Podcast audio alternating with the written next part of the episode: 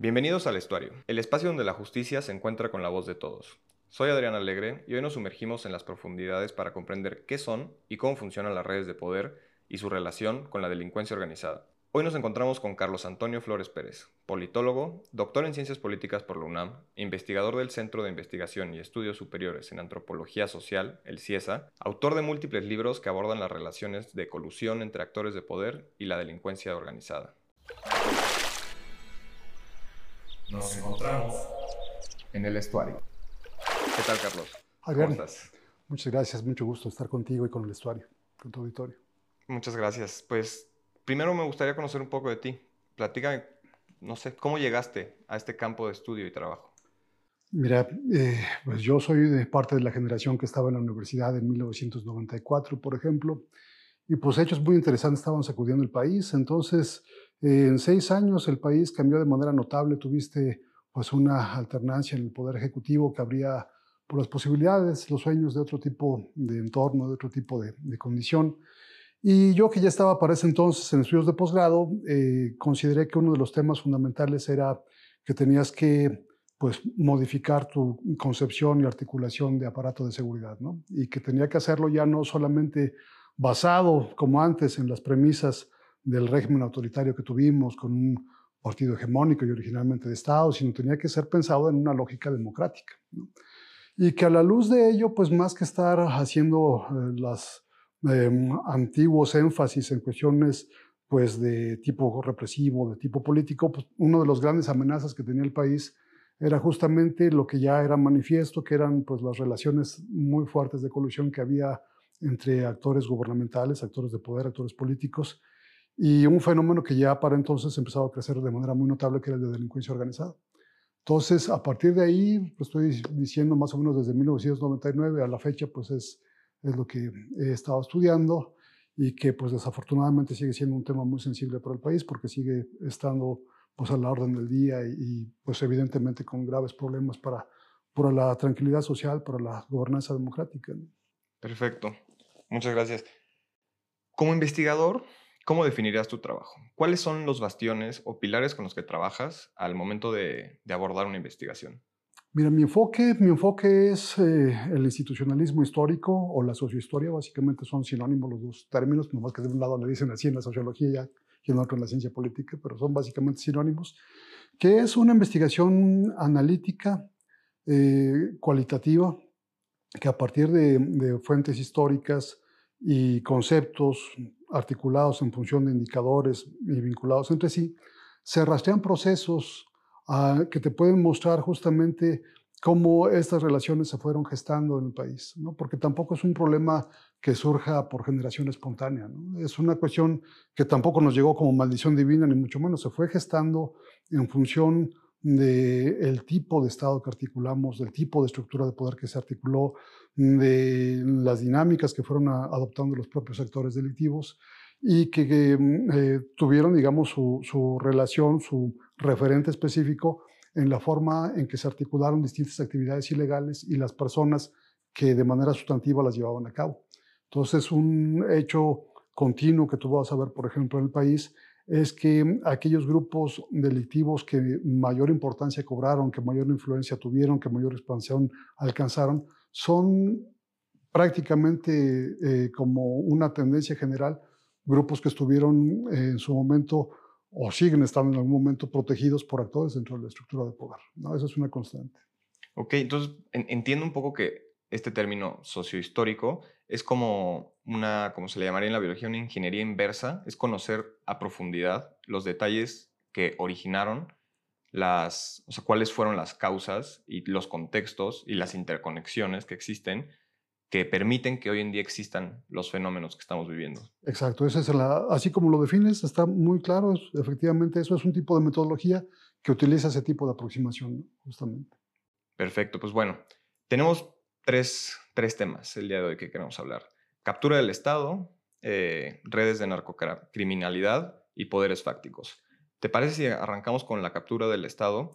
Y primero que nada nos, nos explicas un poco qué es la captura del Estado, cómo se manifiesta en México, cómo ha evolucionado este fenómeno a lo largo de los años y qué impacto tiene.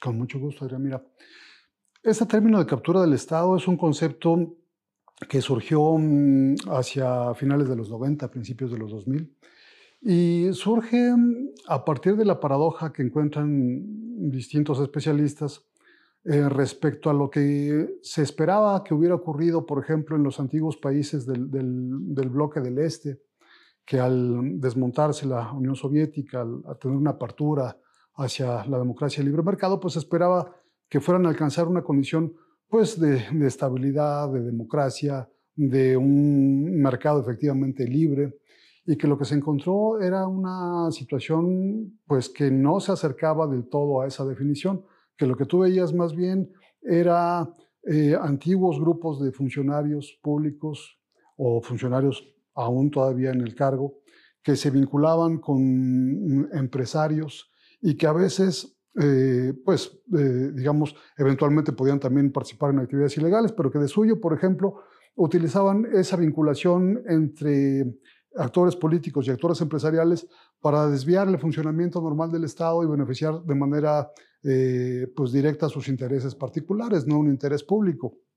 Eventualmente, eso, mm, por ejemplo, se veía reflejado en las condiciones de competencia económica, porque pues, eran eh, ese tipo de grupos asociados de esa manera los que se beneficiaban de pues, la captación, por ejemplo, de empresas que estaban siendo privatizadas, etc. ¿no? Entonces, eh, ese, ese concepto ha sido utilizado eh, en Colombia, en algunos casos en, México también para analizar pues, el tipo de interacciones justamente que podrían tener alguna semejanza con este tipo de, proceso que estoy describiendo. Eh, hay, un, hay un punto interesante a considerar porque depende mucho de la forma que tú teorices el Estado, si puede ser capturado o no. ¿no? Es decir, si tú concibes, como lo hacen la mayor parte de, de concepciones teóricas eh, mm, más eh, usadas mm, respecto al Estado, que esta es una entidad esencialmente positiva, que esta es una entidad que en términos generales persigue un bien común, bueno, pues tiene un propósito manifiesto que entonces es eh, desvinculado o desviado de su, de su función original. Sin embargo, si tú, por ejemplo, partes de otro tipo de concepciones del Estado, ¿no? Pensemos, por ejemplo, a diferencia de estas concepciones más tradicionales, que son, por ejemplo, la concepción liberal democrática, la concepción eh, beberiana, si tú concibes, digamos, una evolución del Estado y una definición del Estado, pues más cercana a su apreciación empírica real, cómo surgió el Estado en muchos lugares, eh, como por ejemplo en, las perspectivas teóricas de Charles Tilly, por ejemplo. ¿no? Desde esa perspectiva, lo que te muestra es que el Estado se logró como resultado de una actividad violenta de grupos específicos que lograron establecer esa hegemonía de facto sobre un territorio, pero que no necesariamente tuvo desde un principio una finalidad de bien público, ni que tampoco necesariamente fue legítima, fue una situación de facto.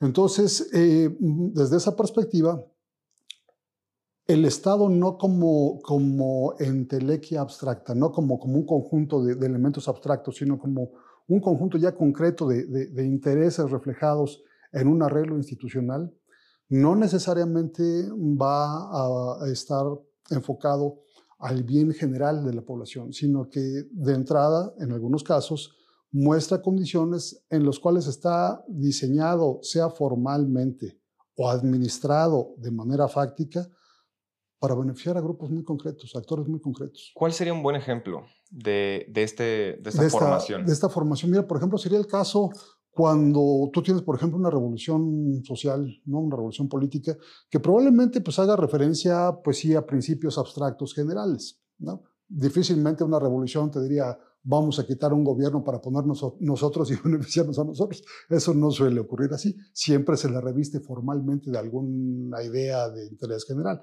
Pero en los hechos, por ejemplo, y eso es justamente lo ilustrativo en el caso mexicano, cuando uno ve de manera concreta cómo, cómo fue el resultado de la Revolución Mexicana, pues un grupo que logró, digamos, eh, eh, primar por encima de los otros, que sí formalmente tenía un proyecto constitucional, pero que en los hechos, una vez ya constituido en el poder, pues sobre todo enfatizó de manera, digamos, comparativa la, idea de pues, privilegiar sus propios intereses, de privilegiar sus propios intereses. Entonces, tú, cuando tienes una condición así, algunos de esos actores están en condiciones de, em, definir aspectos fundamentales de cómo funcionan las instituciones, de cómo se administran las instituciones.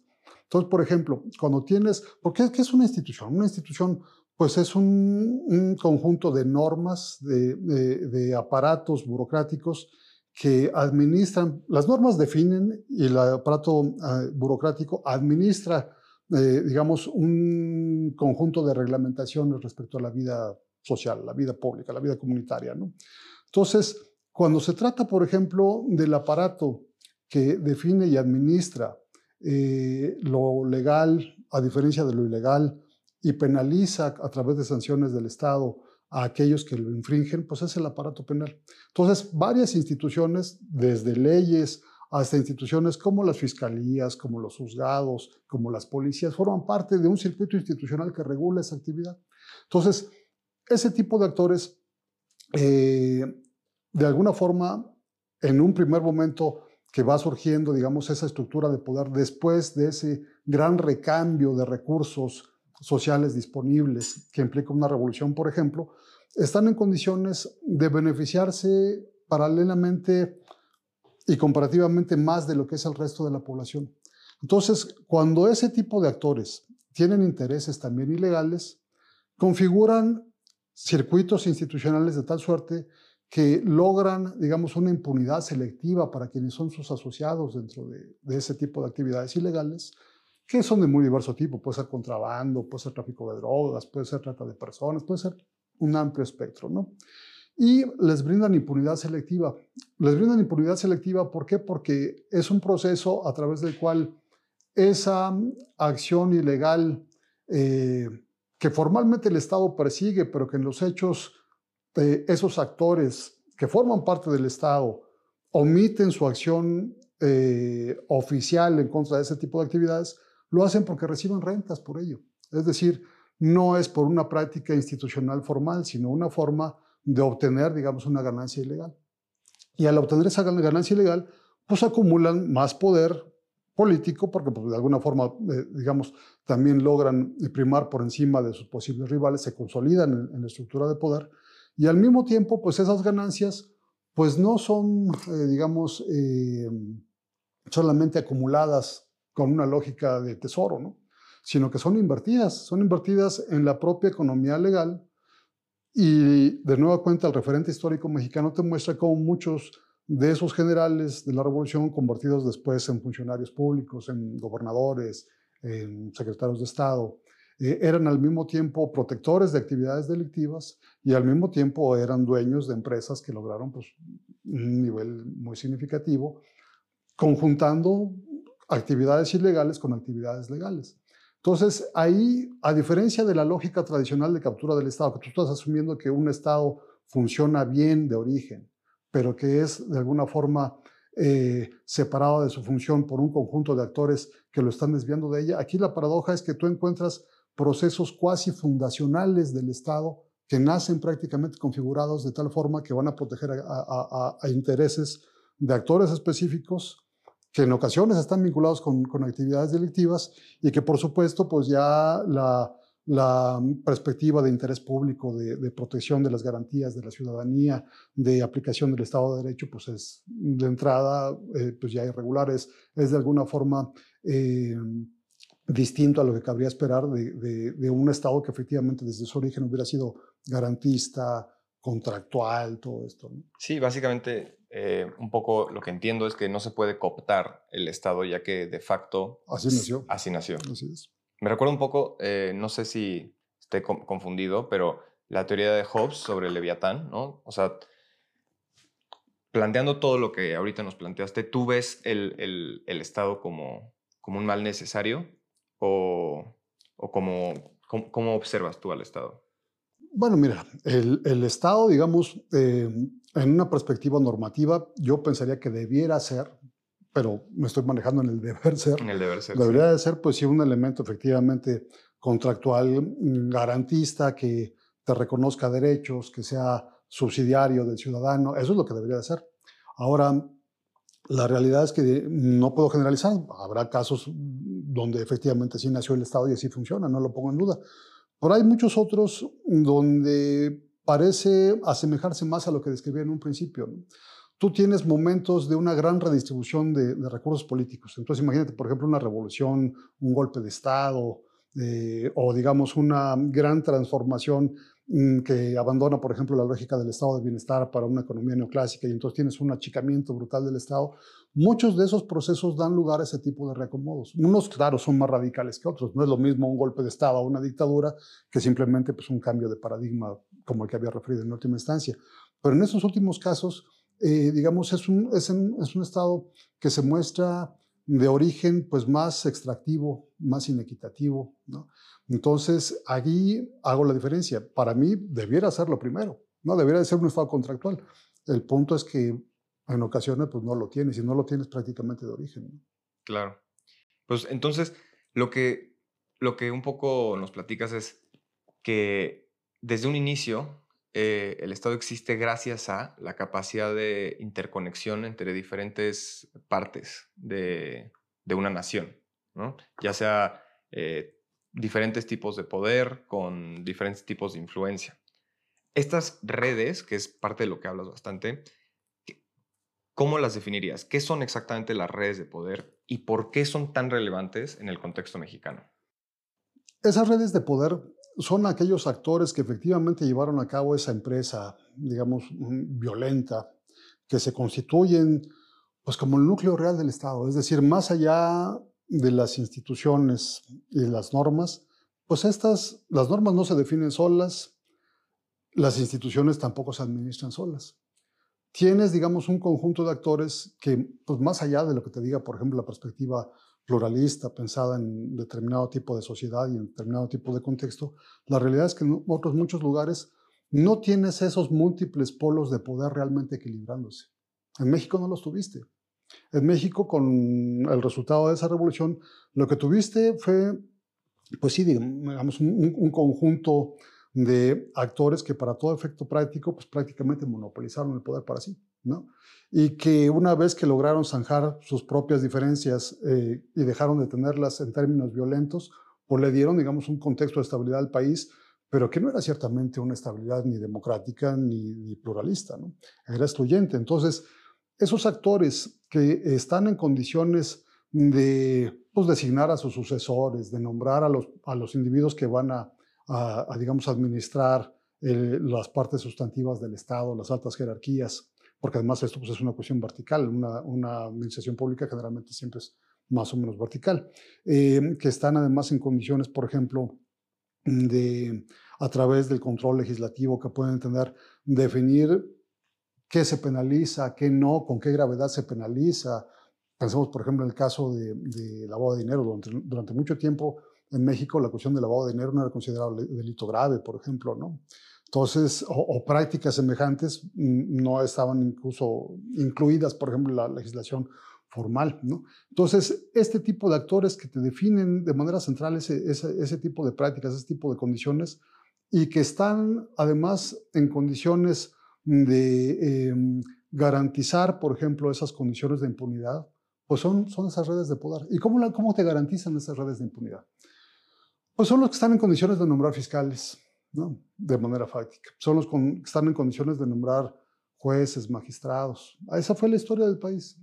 Entonces, a través de ello, se logra un tipo de impunidad que va a ser focalizada sobre aquellos actores que la propia red de poder tiene afinidad con ellos, está, digamos, eh, vinculada con ellos, que no implica tampoco necesariamente una, en un primer momento no implica necesariamente una impunidad generalizada.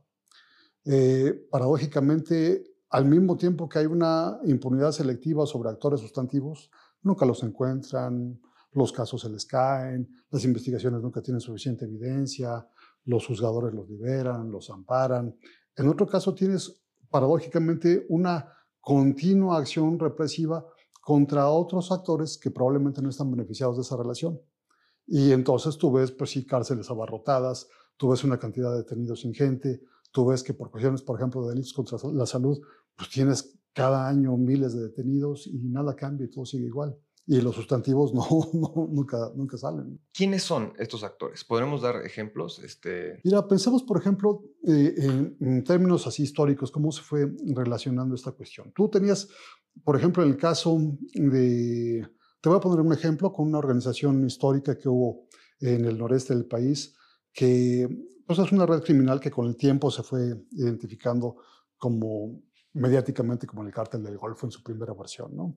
Entonces tenías, por ejemplo, un contrabandista, una familia de contrabandistas que mm, operaban en Matamoros, en Reynosa, en Ciudad Mier, que se apidaban guerra. ¿no? El personaje más, eh, digamos, relevante de la época era un personaje que se llamaba Juan Nepomuceno Guerra Cárdenas, Juan N. Guerra, que siendo contrabandista, pues tenía contacto con los actores de poder locales. ¿Con qué tipo de actores de poder locales? Mira, por ejemplo, él fue, eh, tenía vinculación con un personaje que había sido gobernador de ahí, que se llama Francisco Castellanos.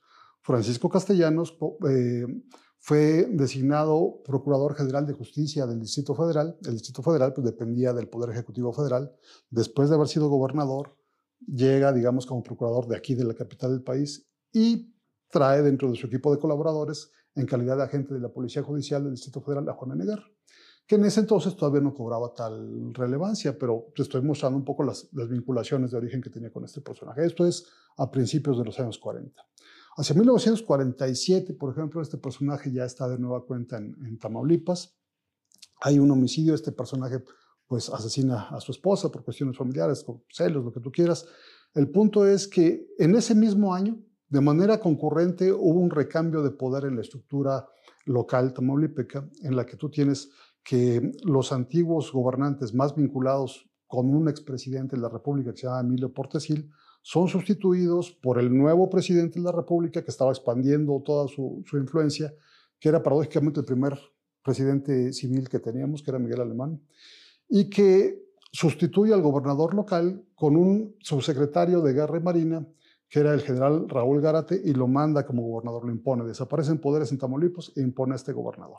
Entonces, esos hechos son concurrentes. Empieza, digamos, a, haber notoriedad de este personaje, sin embargo, permanece impune a pesar de que, de, que, de que asesinó con testigos a la vista a su propia esposa, y empieza, continúa en libertad y empieza a vincularse con esa estructura que se va conformando a nivel, a nivel estatal, que no solamente es a nivel estatal, porque varios de estos personajes tienen una conexión directa con, con, la presidencia de la República de la época. Por ejemplo, un hecho muy significativo es que ese mismo, e, en ese mismo periodo presidencial se empiezan a nombrar a los jefes aduanales, a los administradores de las aduanas directamente por el presidente de la República, Miguel Alemán, a pesar de que son cargos comparativamente menores. No estás hablando ni siquiera de directores generales de algún, de algún organismo, son funcionarios menores.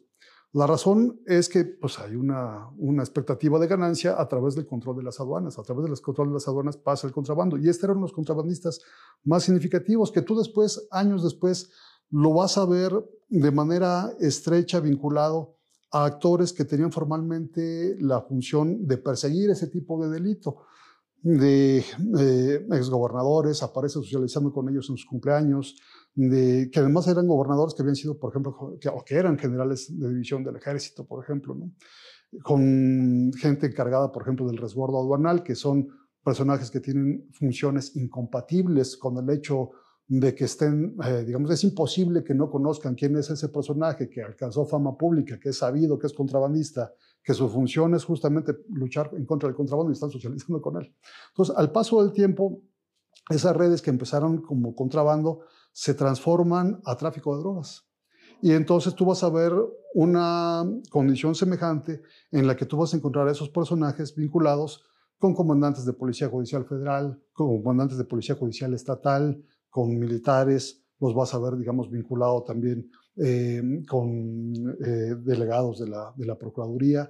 Es decir, a lo largo de todo ese tiempo, esos son referentes que te muestran esa impunidad selectiva. Es decir, son personajes que, por una parte, ni siquiera se les giraba orden de captura, por ejemplo, a pesar de que había múltiples referencias públicas de su participación en hechos delictivos, y por el contrario, mantenían, digamos, esa, estrecha vinculación con personajes que alcanzaron gubernaturas, con personajes que tenían, digamos, eh, altas jerarquías de responsabilidad en las instituciones que justamente estarían encargadas de perseguirles. Entonces, es un ejemplo de cómo, eh, de cómo se estrechan ese tipo de redes y lo que te muestran, por ejemplo, los, los documentos de la antigua Dirección Federal de Seguridad, por ejemplo, ahora ya presentes en el Archivo General de la Nación y libres de consulta pública, es como, por ejemplo, este actor, pues, daba, digamos, este, pues, dinero, eh, por ejemplo, a personajes que aspiraban a un cargo público y que tú sabes que, por ejemplo, en la lógica de las antiguas campañas, pues eran también necesarios recursos, porque pues había múltiples prácticas clientelares que necesitaban por regalar cosas y todo lo demás. Bueno, pues estos tipos también financiaban ese tipo de proyectos, ¿no? Entonces, eh, son elementos que te muestran, por ejemplo, cómo se daban ese tipo de relaciones eh, de, de, vinculación, que hay que decirlo con realidad, digamos, en este tipo de cuestiones, como son de delincuencia organizada, son generalmente indiciales. Tú buscas y rastreas indicios. Como, como investigador académico, pues no es tu tarea ni tu función ni tienes las posibilidades de buscar elementos para algún tipo de, imputación legal, pues no, de, tipo penal, por ejemplo. ¿Por qué? Porque no tienes esas, esas condiciones, no tienes esos instrumentos. Pero lo que sí te muestran es, por ejemplo, pues la continuidad de relaciones semejantes que además se convalidan cuando en algunos casos encuentras, por ejemplo, sentencias judiciales en circuitos institucionales que no están controlados por esas redes. Es decir, en México difícilmente te los vas a encontrar. Pero cuando tú ves, por ejemplo, algunos casos de algunos de esos personajes que han sido detenidos en Estados Unidos, las relaciones que tenían son eh, ventiladas, por ejemplo, en el aparato judicial estadounidense y han valido condenas de sentencia, eh, valga la redundancia, condenatoria contra actores específicos. ¿no? Entonces, eso mismo te muestra que en otro tipo de circuitos institucionales donde no tienen influencia, pues esas relaciones sí son, son puestas de manifiesto, son investigadas y son procesadas judicialmente. En cambio aquí, donde mantienen tanto poder, no. Claro, es imposible. No puedes atacarte a ti mismo, ¿no? Así es. Ni se van a dar un balazo en pie. Claro. ¿Sabes?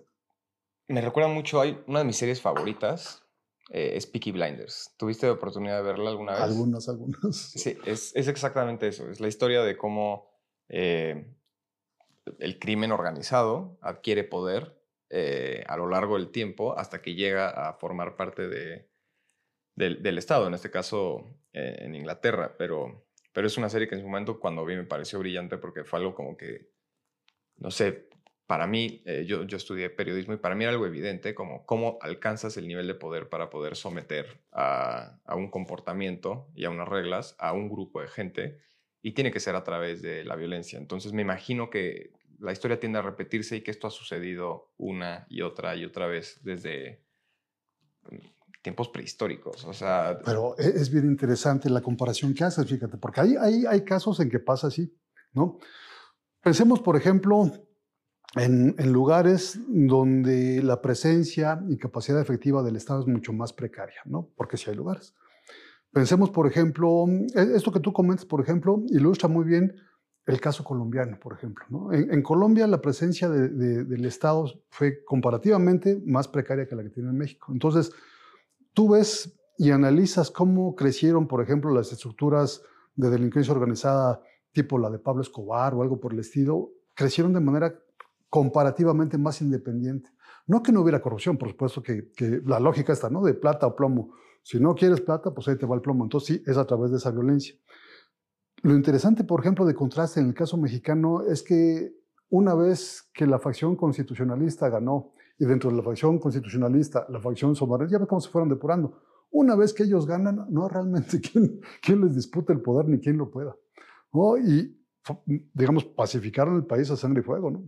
No de manera del todo consensual, consensuada reconociendo los poderes fácticos de los caudillos locales, ¿no? que eran los hombres fuertes locales y esos hombres fuertes tenían prácticamente por la puerta abierta hacer lo que quisieran hacer con tal de que mantuvieran el poder. Estoy pensando en personajes tipo Gonzalo N. Santos, este tipo de personajes, ¿no?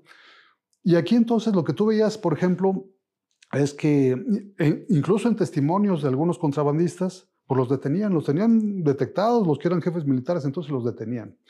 Y a muchos los procesaban y a aquellos con los que por alguna razón tenían empatía, se llevaban bien, lo que tú quieras, a eso le decían, esos pueden seguir operando.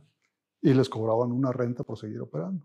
Entonces, aquí lo curioso es eso, que, que el actor delictivo Porque la pregunta es, ¿cómo se fueron haciendo eh, aparentemente, digamos, grandes cuando originalmente estaban controlados? ¿no? Estaban controlados, pero ese control dependía de una articulación de relaciones que te las daba el régimen, como estaba funcionando un régimen pues, centralista, con un partido de Estado, con mm, reglas metalegales que los actores habían interiorizado. ¿no? Es decir, un gobernador, por ejemplo, la posición siguiente de poder para un gobernador en el antiguo régimen, pues era alcanzar una secretaria de Estado. ¿Por qué? Porque la sucesión presidencial, las más de las veces, pues se juzgaba entre los secretarios de Estado, no entre gobernadores. Entonces, por todas las características del régimen, un gobernador muy difícilmente podía aguantar pelearse con un presidente, con un secretario de Estado. Era un incentivo para él más o menos pues subsumirse a la, a la lógica que aquel trajera. Cuando habrá historiadores que te digan esto es relativo, pero la respuesta concreta es ¿a cuántos gobernadores depusieron los presidentes? Miguel Alemán, Carlos Salinas, a muchísimos. ¿Cuántos presidentes fueron depuestos por una coalición de gobernadores? Ninguno. Entonces eso te muestra claramente de qué lado estaba, estaba la fuerza. ¿no? no digo que fuera siempre tersa, pero sí en términos generales había condiciones en las cuales esta estructura de poder característica muy del tipo de régimen mexicano, que probablemente se asemejara más a Rusia, por ejemplo, que a Colombia. Eh, implicaba que esa delincuencia estaba más o menos subsumida. ¿No? Es decir, aquellos grupos que pactaban, pues crecían hasta el nivel que la estructura de poder lo permitía. Pensemos en el caso de 1985. Estaban los actores que en ese entonces estaban vinculados a Félix Gallardo, a Caro Quintero, a toda esta gente, protegidos por la estructura de poder tanto local como federal, sin lugar a dudas. Llega el escándalo del caso Camarena y los aplastan, ¿no? Los, los aplastan y, eh, digamos, eh, busca entonces las redes de poder protegen a otros grupos distintos alternativos, ¿no? Y, por ejemplo, tú no ves una reacción en la misma época de represalia contra el Estado semejante a la que tú veías en esos mismos años en Colombia. A Escobar, digamos, el momento que rompe con el Estado colombiano, agarra a funcionarios, ministros de la Suprema Corte, eh, jueces, altos, eh, altas jerarquías policiales y del ejército, candidatos presidenciales y hace una estrategia de violencia contra todos. En México, ¿no? Esa violencia era mucho más acotada. ¿Por qué? Pues porque esos actores pues de alguna manera todavía eran subsidiarios de, la estructura de poder. Empieza a cambiar un poco la correlación cuando en función de un cambio político que paradójicamente tampoco se consolida en democracia, porque democracia no solamente son procesos electorales más o menos competidos, son también un conjunto de reglas, de, de Estado de Derecho, de equilibrio de poderes, de transparencia, de rendición de cuentas, que hoy por hoy en México siguen siendo profundamente deficitarias. Pero cuando sí, digamos, este, se rompió esa estructura del antiguo régimen, tienes ahora... ¿Cuándo, se rompe? Después del 2000. Em, empieza a romperse desde el 94, pero con toda claridad se rompe en el 2000 porque ya pierde el, el, antiguo partido eh, la, presidencia de la República. Y entonces, pues ya no hay esta misma lógica en la cual un gobernador se tenía que subsumir a, a las disposiciones de un presidente, o no lo había tanto, ¿no? Entonces empieza a haber condiciones en las cuales esa estructura profundamente corrupta que estaba más o menos centralizada, no desaparece, pero sí se fragmenta. Entonces tú tienes gobiernos locales o actores de poder locales confrontados con actores de poder federales. ¿Por qué? Porque no, no porque estén, digamos, solamente viendo cuestiones federalistas o no, sino en ocasiones, pensando en estos, en estos temas que estamos manejando, porque pueden estar vinculados a clientelas delictivas diferentes y contrapuestas. Entonces, se vuelve una situación mucho más caótica. Incluso dentro de la propia federación puedes tener o dentro de la propia estructura del gobierno federal podías tener algunos actores vinculados con una organización y otros actores vinculados con otra, que naturalmente pues eso te hace una situación más caótica. Si tú tienes funcionarios que duran menos en la estructura de poder, pues obviamente se vuelven más vulnerables. No es lo mismo que tuvieras un personaje tipo Gutiérrez Barrios a lo largo de cuántos años este, en las estructuras de seguridad que ahora otros personajes que están seis años o menos y después pues se van a su casa, ¿no? Entonces ahí está mucho más vulnerable la, la situación en un contexto en el cual paradójicamente, pues como señalaba, la estructura corrupta no colapsó, simplemente se fragmentó o prácticamente se atomizó, porque también incluso esto se repite no solamente a nivel gubernatura, sino a nivel municipal. Entonces se vuelve mucho más impredecible, se vuelve mucho más caótico y pues la, la, cuota de sangre aumenta, eh, las propias hegemonías delictivas son mucho más volátiles. Hoy tienes un grupo controlando, en 15 días tienes otro, se parten y ahora son diferentes. ¿Por qué? Pues porque de nueva cuenta, incluso la, propia estructura de poder está mucho más confrontada. Imposibilita el control. Así es. el, control legal, porque ahí cabría esperar que fuera un control en función del aparato de Estado, pero también el control supralegal que se llevaba antes, por ejemplo. Eh, sí, a, eso me refería. Entonces, ese control se empieza a perder. Eh, ¿en, ¿En qué momento? Después, digamos, de la alternancia en el poder se, se, va viendo cómo se va degradando más. O sea, todavía en, ¿qué fue? Kiki Camarena fue 80. 85. Sí. ¿Todavía ahí eh, consideras que existía un meta, un control meta legal? Inclusive yo pensaría que hasta, hasta el 94 existía, ¿no? Hasta el 94 existía. En el 94 se empieza a fracturar, hay una confrontación entre la nueva presidencia y la antigua presidencia. Pero todos estos hechos este, que, que, se vieron después del 94 ahí se ponen de, de manifiesto. Y, por ejemplo... ¿Estás hablando de todo lo que tuvo que ver con Raúl Salinas? Exactamente, ¿no? Digamos, todos los señalamientos que hubo, todo el caso que se hizo en Suiza y todo lo demás, y que aquí pues, pues, durmió el sueño de los justos, ¿no? Dieron, la Fiscalía Suiza dio el caso a la Procuraduría y pues aquí, quién sabe qué pasó con ella, ya sabes. Entonces, y por ejemplo, en el siguiente sexenio, el de Cedillo, fue justamente en el que se pretendió, pues, enfrentar todo este problema de grave corrupción que había en la Procuraduría General de la República, que había sido evidente. Tú recordarás que hubo un caso, por ejemplo, de un subprocurador antinarcóticos que era Mario Ruiz Macié, que en Estados Unidos lo detuvieron con una cantidad de dinero que excedía aquella que puedes pasar sin reportar. Ese dinero se investigó y hay sentencia condenatoria respecto a ese dinero, de que ese dinero provenía del narcotráfico.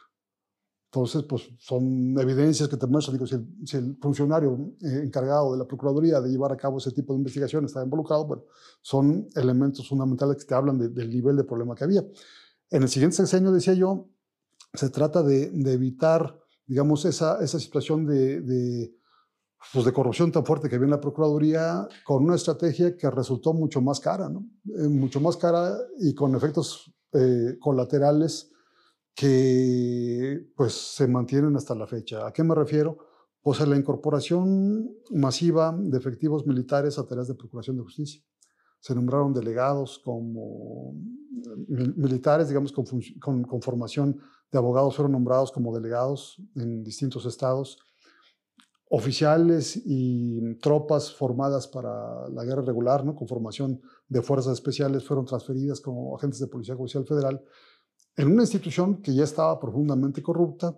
Y que hay que decirlo, o sea, estos blindajes supuestos que se dan por el hecho de tener, digamos, una formación militar, pues no son ciertos. De ahí, en ese sexenio se dio el caso del general Jesús Gutiérrez Rebollo, que pues es eh, un, caso que eh, fue, digamos, eh, sentenciado en su momento por, el, por el aparato mexicano por eh, la vinculación que se le atribuyó a, con delincuencia organizada con la organización de Amado Carrillo, por ejemplo, y de ahí surgieron después, cuando parte de esos agentes con formación militar en Tamaulipas se regularizaron, desertaron tanto del ejército como de la propia Judicial Federal y se convirtieron pues, en el brazo armado de, de Ociel Cárdenas, que digamos fue un, un, actor que no era necesariamente ligado a la antigua eh, red vinculada con, con Juan N. Guerra y con su sobrino Juan García Ábrego, digamos, estaba local, pero digamos, surgió justamente cuando esta estructura ya había colapsado, pero que se potencia justamente pues, gracias a la capacidad de fuego que le dan esos actores,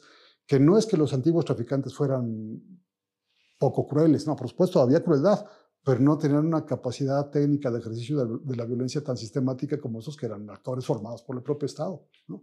Entonces, esas secuelas pues las estamos padeciendo ahora con grupos delictivos que han cobrado un perfil pues incluso paramilitar. Paramilitar hay que entenderlo no en un sentido ideológico, sino en un sentido del término con el cual, por ejemplo, un diccionario de defensa en Estados Unidos te define el término paramilitar, que es estructuras armadas que se asemejan en términos de entrenamiento o función a estructuras militares. Metodológico. Exactamente. Entonces, si lo despojas de la parte ideológica, o sea, no estamos diciendo que sea lo mismo que, los paramilitares colombianos, pero en términos operativos son paramilitares, los formaron para eso. Y, y, esos grupos de fuerzas especiales pensados en una guerra regular están diseñados además para, para generar ese tipo de milicias, que fue lo que hicieron a lo largo del país y pues ahora tienes una multiplicidad de grupos semejantes.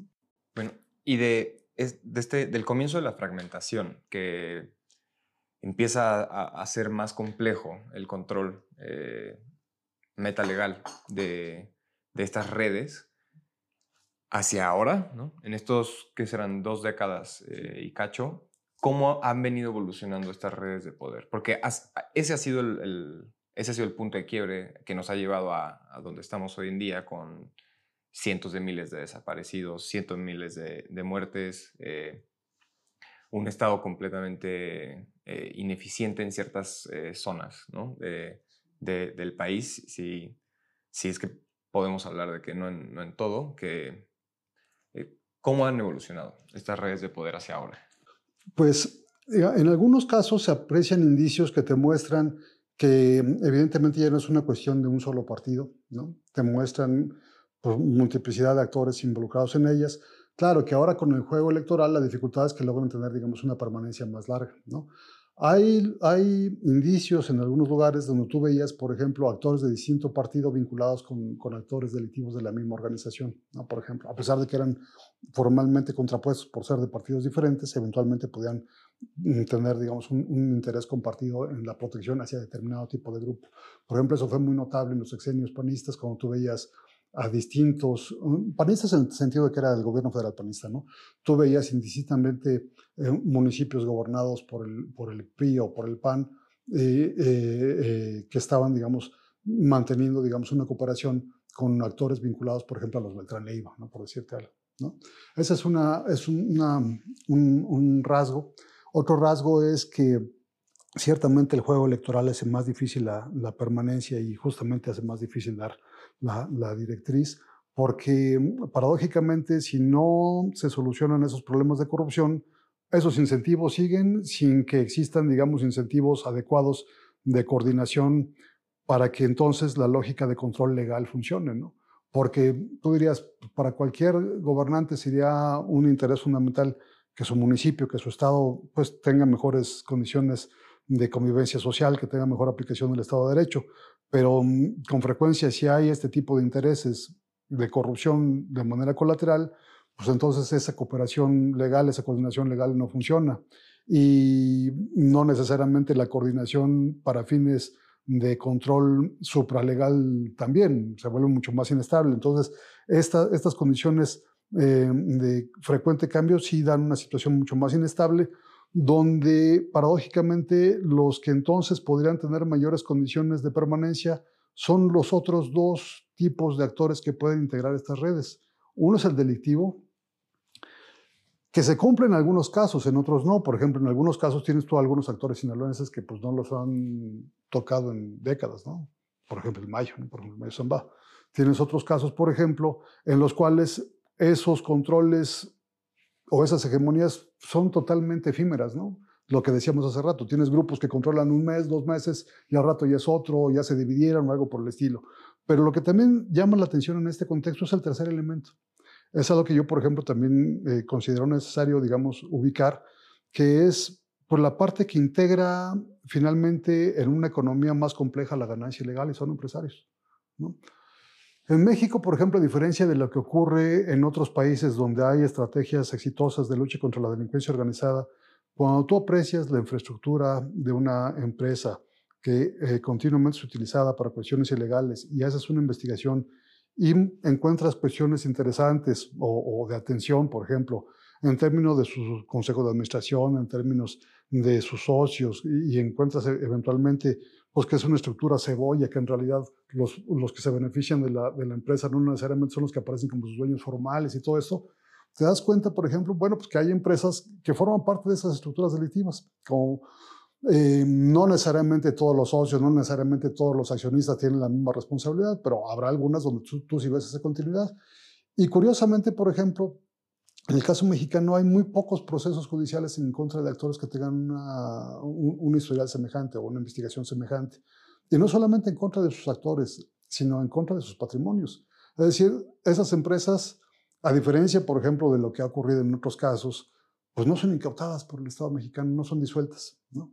Entonces, pues hoy por hoy se siguen, se siguen manteniendo sus propios accionistas con frecuencia, cuando han sido, digamos, investigados, pues libran los casos en esa situación de, impunidad selectiva y se mantienen entonces como un elemento de estabilidad que probablemente y paradójicamente eh, pueden ahora tener más perdurabilidad de la que tenían incluso, por ejemplo, eh, los actores delictivos, porque esos se siguen matando con frecuencia, o los actores políticos que ahora en este nuevo esquema van y vienen.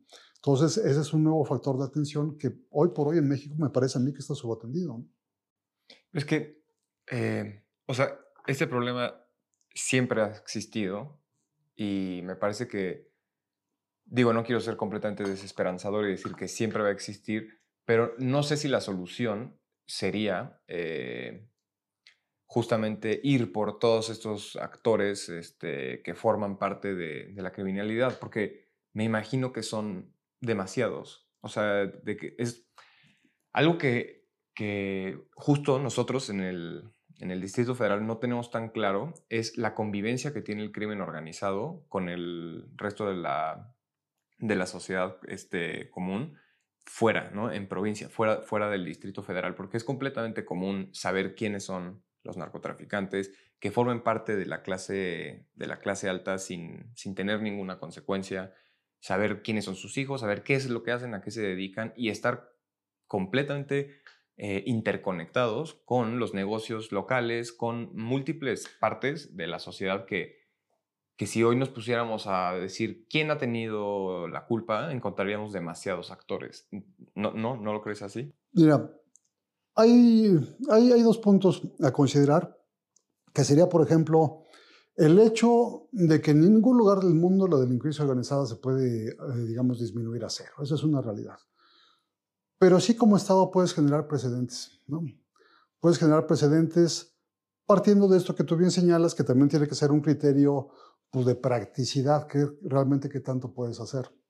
Eh, yo creo que, por ejemplo, sí es fundamental que el Estado mexicano, con todo lo que ya mencioné de cómo ha operado el Estado mexicano, pero quiero pensar que en un momento determinado el Estado mexicano puede funcionar de otra forma, sí tenga, digamos, una secuencia de acciones que pasan por macroprocesos, es decir, aquí a, diferente, a diferencia de lo que se ha hecho de focalizar la estrategia solamente en detener liderazgos aislados, que lo que ya vimos es que fragmentan las organizaciones que generan más violencia o que en todo caso si no las fragmentan simplemente son reemplazados por otro, ¿no? Lo que tienes que hacer es desmantelar sí redes criminales, probablemente sí no las puedes desmantelar a todas, eso es una realidad, ¿no? Pero tienes que desmantelar las que son más disruptivas y las que más te afectan a tus niveles de gobernabilidad, eh, entendido por gobernabilidad, tanto la, paz social, la tranquilidad pública, pero como también el funcionamiento adecuado de tus instituciones. Aquellas que están, digamos, alcanzado más la médula o que están, y hay que pensar que en esas, en esas organizaciones no estoy pensando solamente en delincuentes organizados en sentido tradicional, sino sus socios dentro de la política, dentro de la empresa. Tienes que desmantelar eso para tener, digamos, una situación más virtuosa que te permita avanzar por un camino más promisorio, ¿no? Es decir, Mientras esa impunidad selectiva no se logre desmantelar, no tienes cómo funciona un Estado de Derecho real. Mientras no tengas una forma de sanear mínimamente esos procesos económicos, no tienes una forma de establecer una economía competitiva realmente, ¿no? ¿Por qué? Porque al final de cuentas son, son eh, los mismos entornos que, te las van sesgando.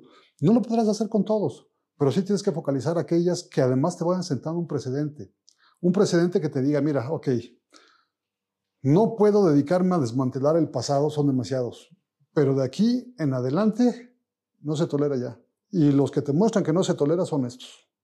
Lo podemos hacer, a ver quién levanta la cabeza, ¿no? Es decir, si no asumes una lógica de una especie de pacto virtuoso de aplicación de la ley de aquí en lo subsecuente, fundado en que el Estado muestre su capacidad de llevar a cabo, digamos, investigaciones contra, así como lo hacen en Italia, contra un, con un macroproceso de actores. Mira, sí los podemos agarrar y son estos. Agarramos a eso.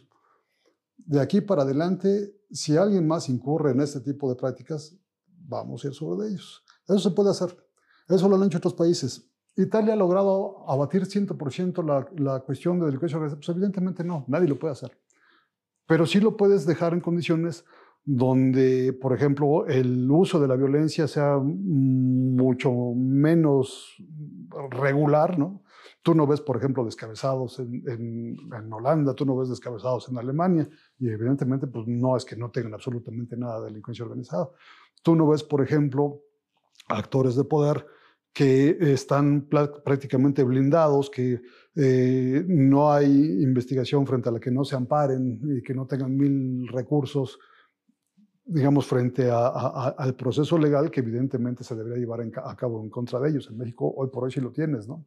Entonces, eh, yo creo que, por ejemplo, ese dilema de decir, sí, son, son demasiados, pero ¿cuál sería la otra? Digamos, la otra decir, eh, mm, no aplicamos estas capacidades formales que, tiene el Estado en contra de ellos, pues prácticamente abdicar de que tengamos un futuro, porque vamos, si esto se ha degradado como se ha degradado a lo largo de estos 20 años, pues imagínate en otros 20 años cómo va a estar.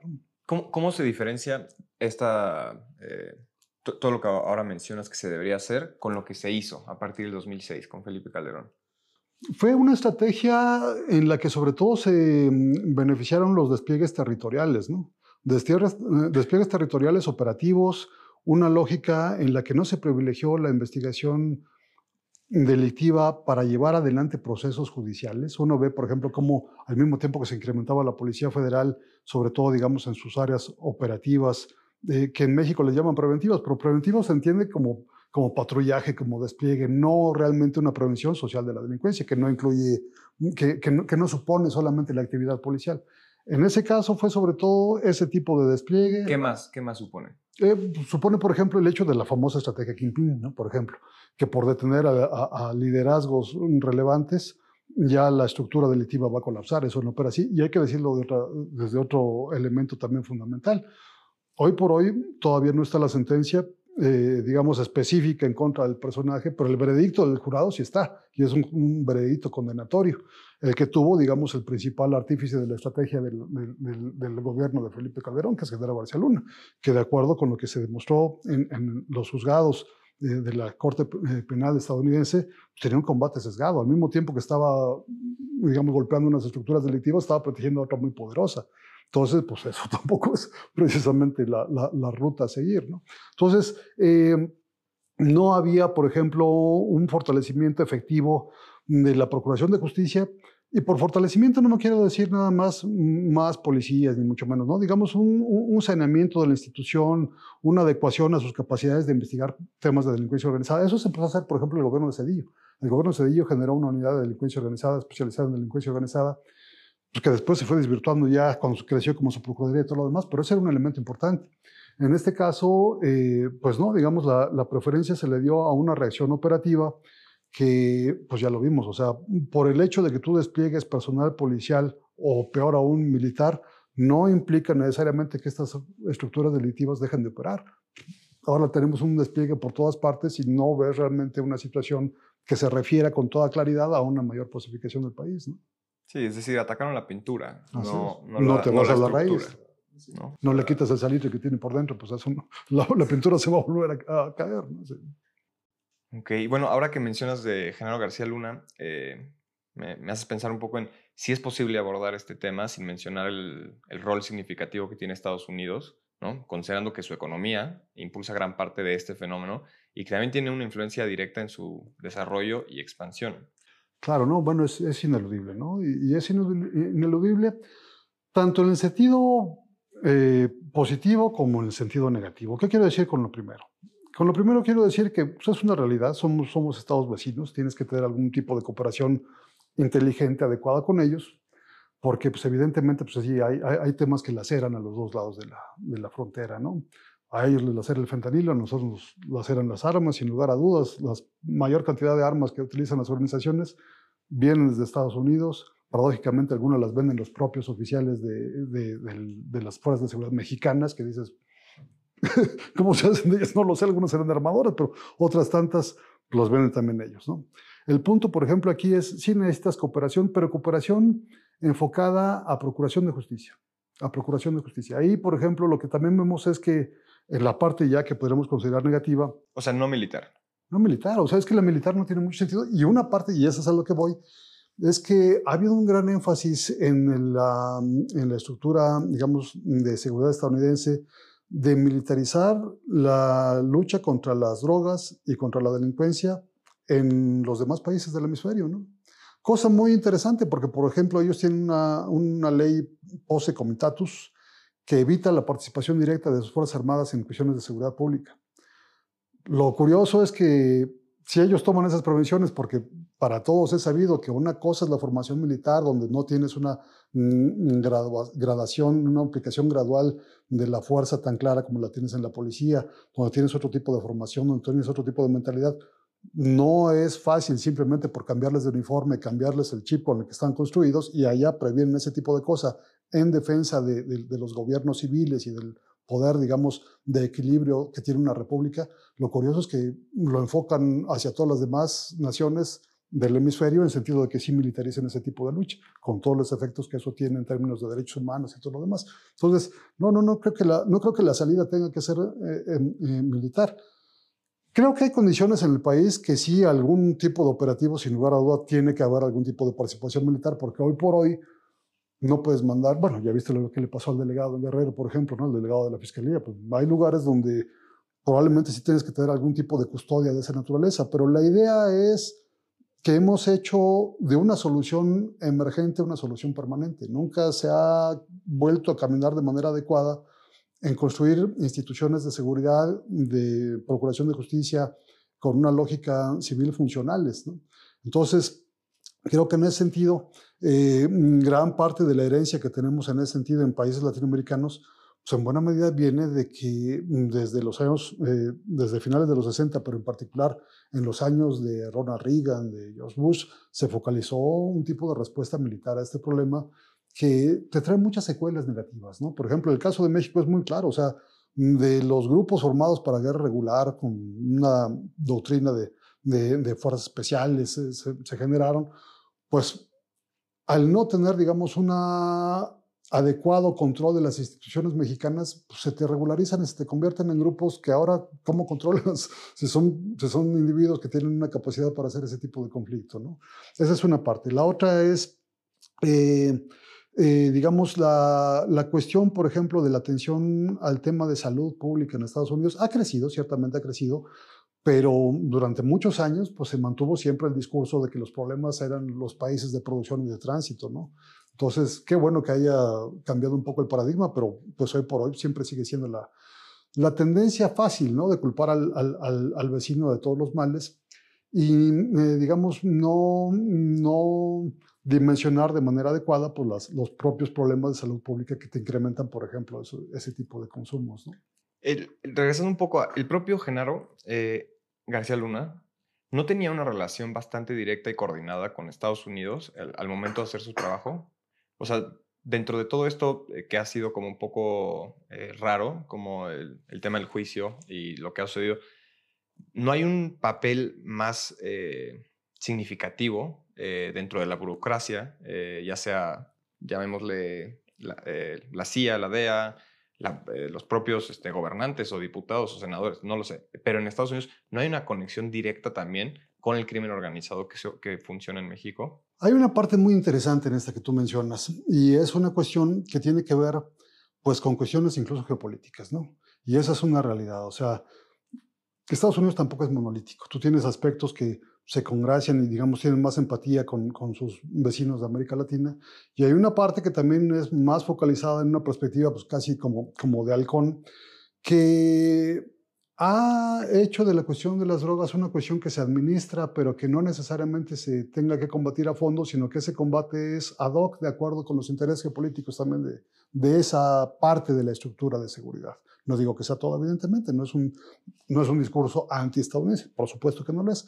Pero hay sectores que han estado, digamos, siendo tolerantes a ese tipo de acciones, sea por cuestiones geopolíticas, yo no sé si hay otro tipo de elementos, no podría afirmarlo, tampoco lo podría descartar, pero por ejemplo, investigaciones que se hicieron en su momento, eh, por, por ejemplo, el senador John Kerry, en el momento que estaba en el eh, eh, subcomité de investigación de mm, asuntos exteriores, hizo investigaciones profundas que te mostraron estos dilemas, por ejemplo, de cómo en los años 80, al mismo tiempo que se colocaba la cuestión de las drogas como un asunto de seguridad nacional en Estados Unidos, al mismo tiempo había por decirlo menos, una tolerancia fáctica al financiamiento de la contra nicaragüense a través de dinero proveniente de la cocaína del cártel de Medellín, que tenía una vinculación en México a través de Miguel Ángel Félix Gallardo y sus asociados.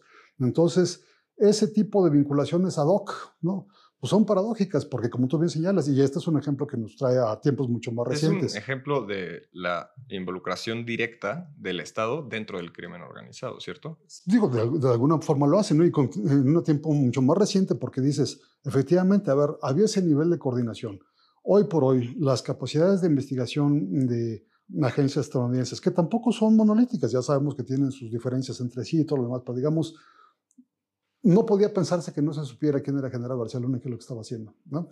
Entonces, ¿Cómo, eh, perdón? Eh, no podía pensarse que no se supiera quién era General García Luna y qué es lo que estaba haciendo si gente desde aquí lo veíamos con fuentes públicas. No se podía pensar que instituciones de seguridad, con la capacidad de investigación que tienen las instituciones de seguridad estadounidense, no lo dijeran. Claro, ellos te dicen, pues nos decían, pero eran rumores, no, no eran nunca contundentes. Bueno, pues porque lo que correspondía en todo caso era investigar, no, no quedarte con el rumor. Te lo están diciendo que tu principal contraparte está tú dices, ay, pues eso me dijeron, pero yo no lo investigo. Pues te habla, digamos, de una situación muy paradójica, ¿no? Entonces ahí el hecho es, dentro de la lógica geopolítica en Estados Unidos, hay una prioridad de mantener una situación hasta ahorita eh, de amigabilidad hacia México, de no forzar, digamos, situaciones de, ruptura, de procurar un México estable. Y, digamos, dentro de ese esquema de pensamiento, paradójicamente la cuestión de las drogas, pues puede ser aplicado como una cuestión de presión y cuando no se quiere, pues simplemente se voltea un poco hacia el otro lado, diera la impresión. Ah, eh, por lo menos esto es a lo que te remite el hecho de que eh, hubiera, digamos, tanto tiempo de operación de este tipo de actor y que fuera solamente hasta después prácticamente de cerca de 10 años de que terminó su función gubernamental que se le procesara, ¿no? Es decir, y durante todo ese tipo de tiempo las agencias encargadas formalmente de combatir ese tipo de delitos en alianza con las estructuras mexicanas, ¿por qué se mantuvieron tanto tiempo también pues estáticas, ¿no?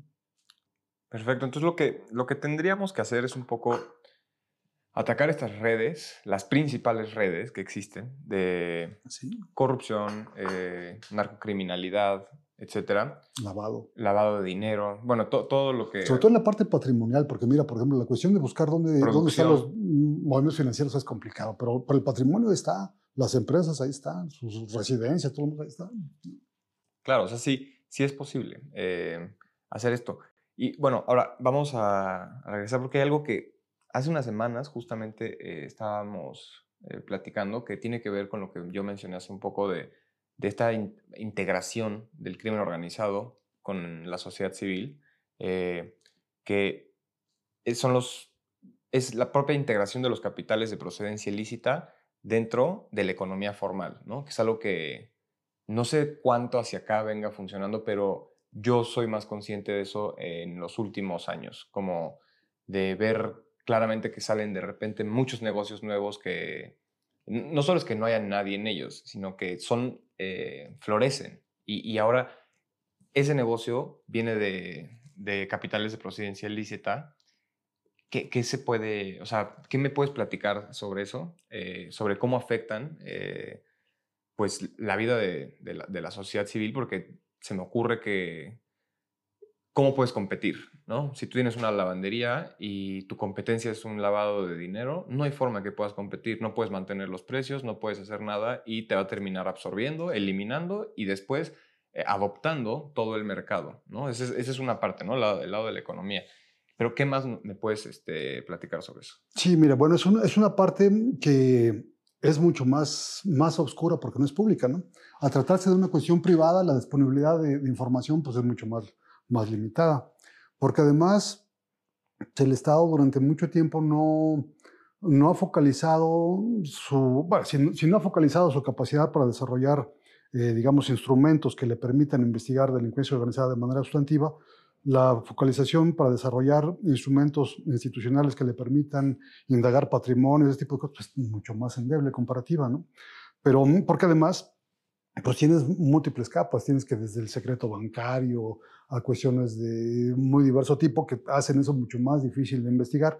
Pero sí, ciertamente no es algo nuevo. Tú tienes procesos en los cuales hubo prácticamente momentos también cuasi fundacionales. O sea, todos esos, o muchos de esos generales revolucionarios que yo hacía referencia, o políticos de viejo cuño, que estuvieron vinculados en algunos casos con este tipo de, de, de, grupos criminales a los que les brindaban protección, eh, pues fundaron empresas que pues ahora son, son insignes, ¿no? Entonces, pues ahora resulta más complicado hacer señalamientos sobre ellas, porque, pues, porque tienen todo un ejército de abogados y a ver quién las investiga eh, a cambio de alguna acusación directa, ¿no? por ejemplo, dentro del área civil, académica, que no es institucional, ¿no? Entonces es, es complicado, por, por supuesto existen indicios. Había personajes, por ejemplo, un exgobernador que fue un general de Nuevo León, que documentos de inteligencia lo señalaban como el verdadero propietario de una empresa que es una de las principales exportadoras de, de, maíz y de procesadoras de, de, maíz en forma de tortilla y todo lo demás, y que después también fue propietario de, uno de los principales bancos mexicanos, por decirte, por decirte algo, entonces para que tomes más o menos esta proporción de que está. ¿Por qué? Porque en el lavado de dinero y todo ese tipo de cosas hay distintos segmentos también, ¿no? Hay, eh, digamos, eh, expresiones que son así como esa que te decía, que son cuasi fundacionales y que pues ya al, paso del tiempo prácticamente ya nadie se acuerda de sus orígenes. O tienes expresiones que son mucho más recientes, menos complejas, de actores emergentes. ¿no? Por ejemplo, en el caso de grupos delictivos más recientes, tenías en, los años 2000, entre 2006, 2012 o 2018, una proliferación, por ejemplo, de casinos, ¿no? que es, pues, es algo mucho más rudimentario en la forma de, de, lavar dinero y que de alguna forma también depende pues, de la vinculación con actores institucionales, porque el permiso de casino pues, no, no cae también solamente del azar, ¿no? son generalmente este, vinculaciones que tienen con, con las propias estructuras de poder. O tienes elementos todavía más, más simples que son desde restaurantes o algo por el estilo. Algún ex jefe de inteligencia me decía alguna vez, no, pero es que tú tienes que ver que muchos de estos grupos este, ni siquiera bancarizan, o sea, no tienen sus, inversiones a través de cuentas bancarias. Me ponía como un ejemplo. Me decía, mira, por ejemplo, nosotros estábamos buscando eh, las inversiones de un personaje, de una organización que le había puesto a, sus novias y a sus eh, hermanas, no sé qué, eh, eh, lugares para poner uñas. Sea, bueno, pero si tú utilizas un centro de investigación e inteligencia para andar buscando centros para poner uñas, sí, difícilmente a lo mejor vas a dar golpes muy significativos, pero si te pones a ver empresarios que te forman múltiples este, empresas en un mismo día con un objeto social totalmente etéreo, que no sabes en concreto a qué se dedica, con un capital social mínimo, bueno, pues a lo mejor ahí podría ser que tuvieras más efecto, hacia dónde quieres focalizar el aparato. Entonces, lo que te quiero decir, por ejemplo, es que esa parte no ha sido suficientemente indagada. Hay indicios, porque solamente son indicios. Quien puede mostrar que son pruebas o no son pruebas, pues ya es el Ministerio Público, ¿no? Eso pues no lo tenemos uno al, al alcance.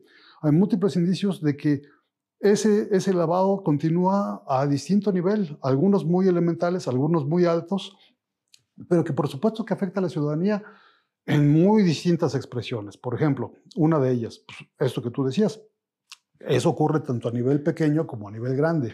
Si tú tienes, por ejemplo, una empresa ilegal, sea grandota, poderosa o sea chiquita, que tiene una forma de capitalización paralela, pues no hay quien compita con ella. Porque si tú como empresario honesto, que estás dependiendo de, de, los precios del mercado y todo lo demás, pues tú no puedes malbaratar tu mercancía. Este otro a lo mejor sí te puede apretar porque tiene una forma para la capitalización y te va a terminar barriendo del mercado. Otra, por ejemplo, te voy a poner otro ejemplo. Parte de, esta, de estos recursos se integran, por ejemplo, en elementos que tienen una capitalización directa por el tipo de bien que se trata, bienes inmuebles. ¿no? Cuando tú ves, por ejemplo, un boom inmobiliario, que tú dices, bueno, mira, están construyendo cuántos, cuántas casas, cuántos departamentos. Tú sabes, Adrián, que en México, de acuerdo con la última encuesta nacional de ocupación y empleo, la mediana del sueldo que gana una persona en México son 8 mil pesos. Y tú ves la multiplicidad de departamentos, ya no digas casas, que el costo de entrada es 65 metros desde 4 millones de pesos, dices, ¿quién diablos compra eso?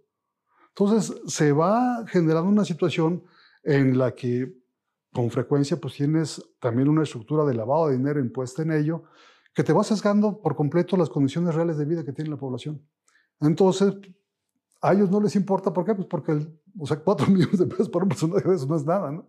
Y al día siguiente, pues ya se lo, se lo juntó otra vez. Y eso representa el ahorro que tendría una persona a 8 mil pesos, pues tú dime cuántos, pues, cuántas décadas tendría que ahorrar sin comer siquiera un cacahuate para poder juntar esa cantidad de dinero y probablemente no lo logre, ¿no?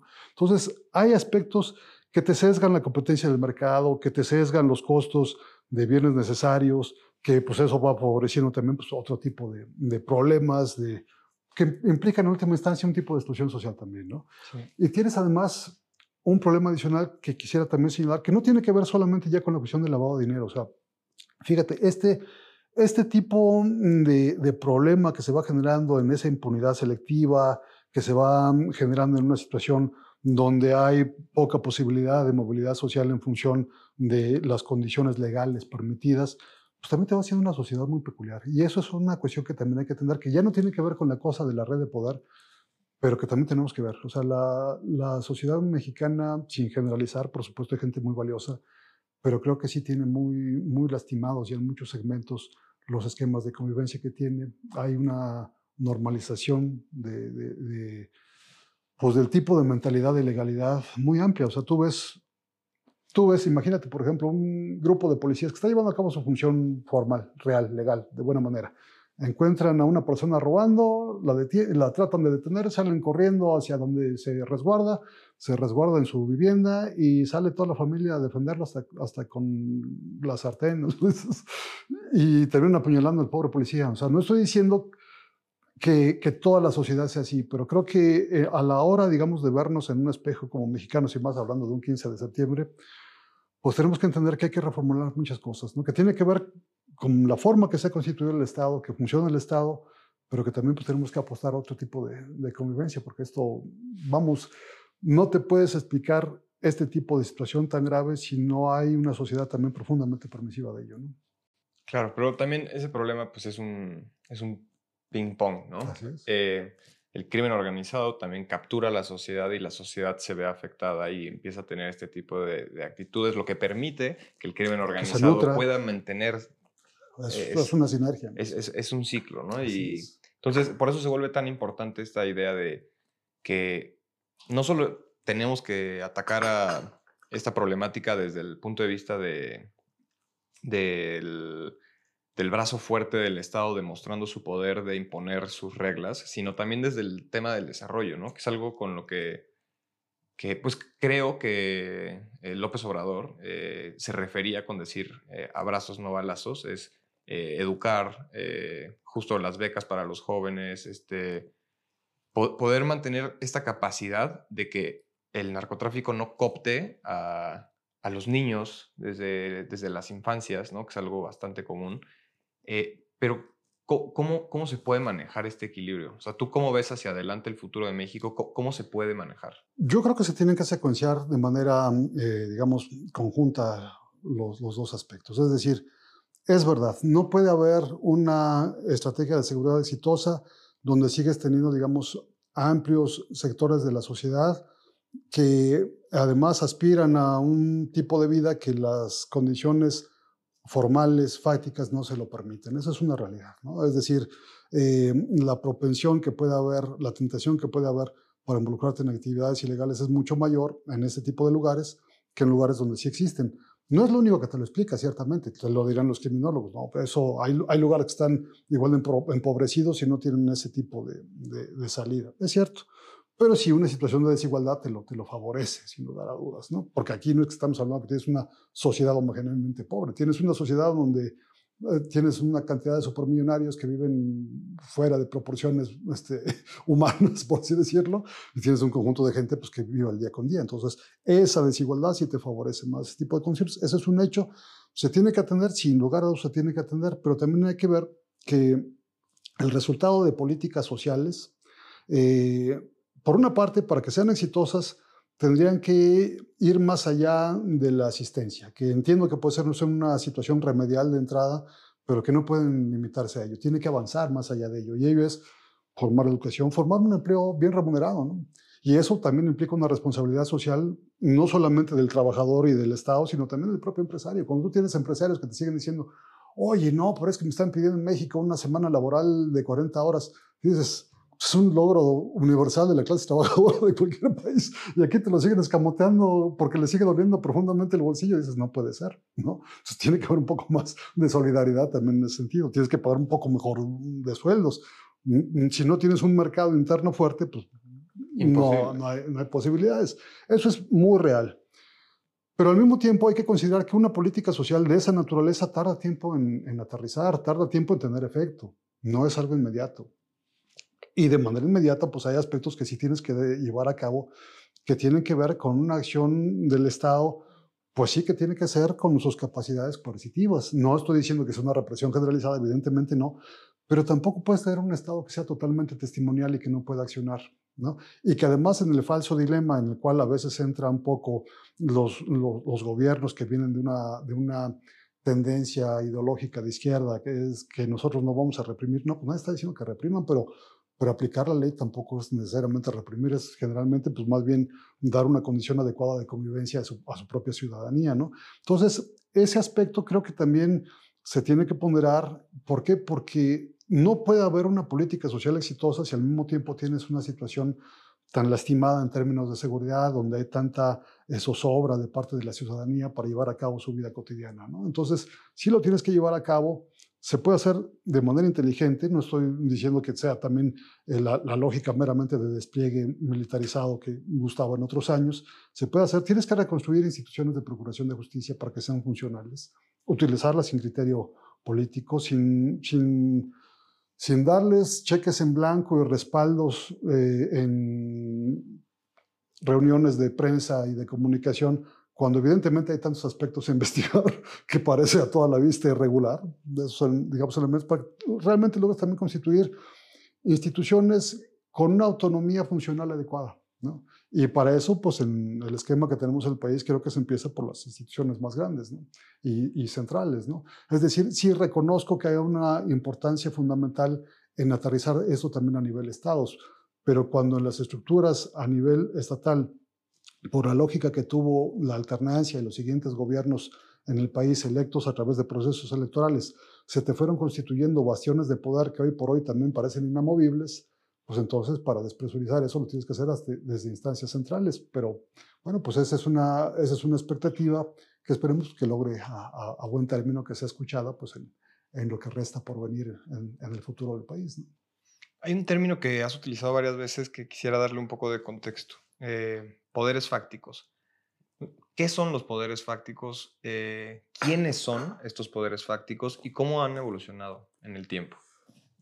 Desde grupos empresariales poderosos, desde sindicatos poderosos, desde, eh, digamos, pues actores, por ejemplo, pues que pueden tener, digamos, algún, algún papel que no son parte de un sindicato, pero que están, por ejemplo, controlando grupos, por ejemplo, de transportistas, de vendedores ambulantes. Tienes una multiplicidad de ellos, ¿no? Tienes una multiplicidad de ellos y pues sería muy complejo hacer una caracterización exhaustiva, porque tienes unos que tienen presencia nacional, tienes otros que son presencias más bien estatales, ¿no? Pero mm, desde mm, grupos gremiales que hoy por hoy te imposibilitan, por ejemplo, llevar a cabo una mm, transformación adecuada de aspectos esenciales como por ejemplo la educación, ¿no? tienes poderosas corporaciones ahí que bien no es claro cuál realmente es el hecho que están reivindicando. A veces pareciera que cada año pues, salen a hacer la, misma protesta para, para, esperar algún tipo de, de, beneficio de parte de, gobiernos estatales o federales, a grupos empresariales que, por ejemplo, hoy por hoy, pues te siguen, eh, digamos, limitando la posibilidad de jornadas laborales más adecuadas, de ingresos más adecuados. Son múltiples, ¿no? O sea, grupos o entidades que sin tener un poder formal o institucional ejercen una influencia significativa dentro de la bueno, no la sociedad. Del, de la vida pública, de las decisiones públicas, ¿no? Ok. Y en ese sentido, eh, ¿tienes algún ejemplo, por ejemplo, de este tipo de grupos, eh, este de poder, eh, ¿cuál era el término? Perdón, se me...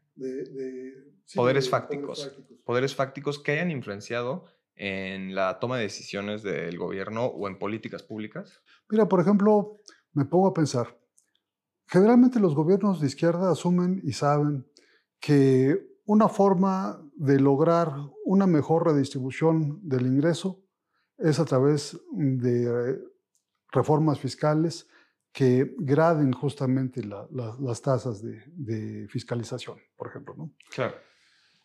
Eso sería fundamental. O sea, si, si tú quieres que una transformación del país sea perdurable, como comentábamos, puedes tener una primera aproximación de asistencia, ¿no? pero requieres algo más profundo. ¿no? Como, como dice el dicho, si tú le das un pescado a una persona, bueno, le alimentas por un día. Si le enseñas a pescar y le das condiciones de que pesque, bueno, entonces le vas a transformar la vida de aquí en adelante. Entonces, en ese sentido, más allá de las políticas asistenciales que pueden tener su, beneficio, pero que también tiene su limitación por esta misma condición, tú esperarías, por ejemplo, reformas estructurales de índole fiscal, o eso hubiera esperado, por ejemplo, un gobierno de izquierda. Y de redistribución. Y de redistribución, claro que está, claro que sí.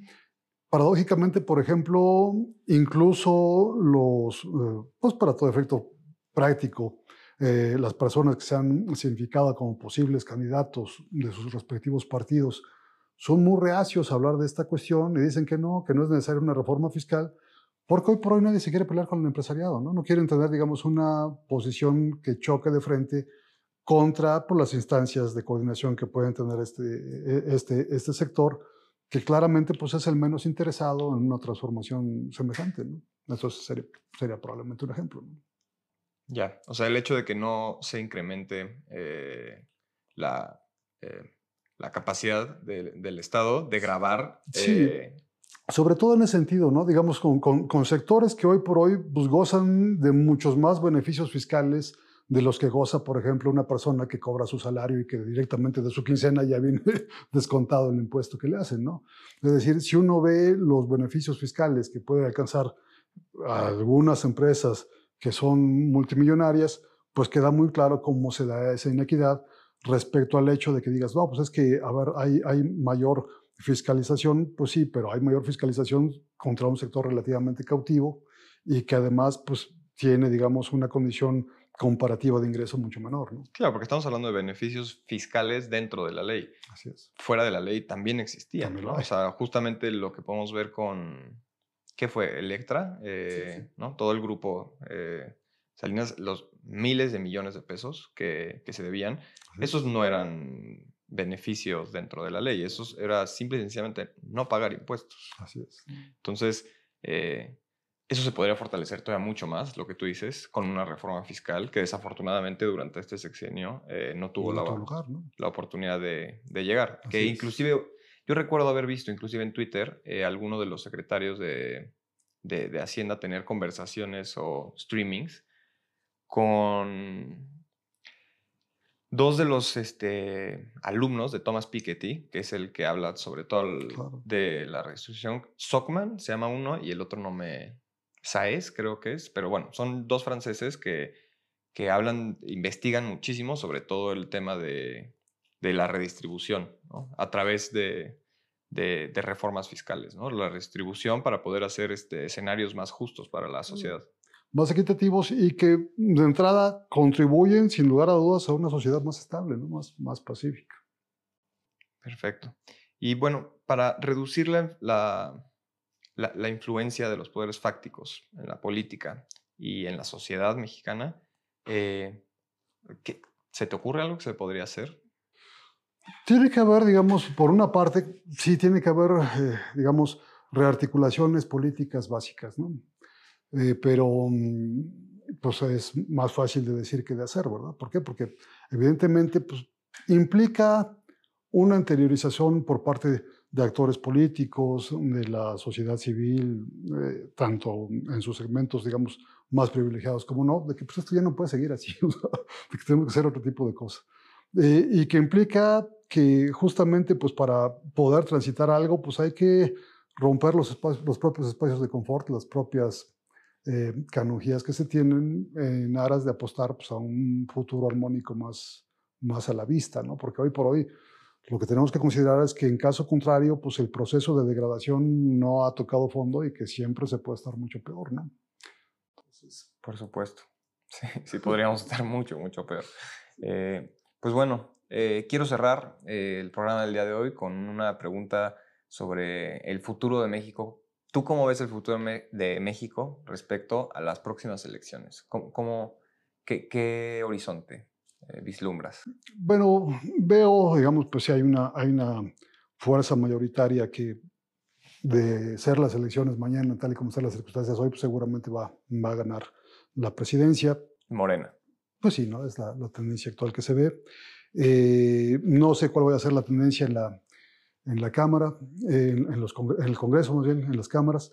Em, yo creo que tienes dos dilemas entre un gobierno paralizado por cámaras que no le son afines y un gobierno que funciona prácticamente por decreto yo creo que de los dos males prefiero un, gobierno acotado por un, por un Congreso, es decir, no una, no una mayoría que pase todo fast track, ni mucho menos. Necesitamos ponernos de acuerdo y un Congreso, claro, que digamos también sea responsable, que no esté solamente la lógica de bloquear, sino de dialogar. Creo que sería más constructivo, creo que es de lo que se trata en la, democracia. No sé si vaya a ser ese el resultado, yo lo vería más, sano. Eh, pero mm, hoy por hoy, digamos, creo que es un, gobierno que tendría que ciertamente no, desechar ni diseñar cosas positivas que pueda haber habido en este. Tampoco se trata de, escatimarle, digamos, puntos positivos a nadie, pero sí tiene que redefinir efectos, eh, eh, cuestiones importantes. Es decir, no confundir la lógica de generar política social con una lógica de no acción absoluta en términos de, cuestiones de seguridad son necesarias. Y el desarrollo. Y el desarrollo, y el desarrollo entendido como una cuestión más estructural, no, no solamente focalizada en la asistencia, que reitero, en un primer momento puede ser positiva, pero que no puede parar ahí. Tiene que ser un desarrollo que busque equidad a partir de condiciones más perdurables, mucho más estructurales. Sí, no se puede, no se puede mantener a través de asistencia sin grabar y sin generar eh, una economía interna mucho más fuerte. Imposible mantener a largo plazo este tipo de programas. Así es. O tal vez no imposible, pero ¿a costa de qué? ¿A costa de qué? Y lo de imposible yo sí, a largo plazo sí lo como, sí puede ser. Pues muchísimas gracias, Carlos, por acompañarnos el día de hoy. Fue un placer esta conversación Igualmente. contigo. Muchas gracias.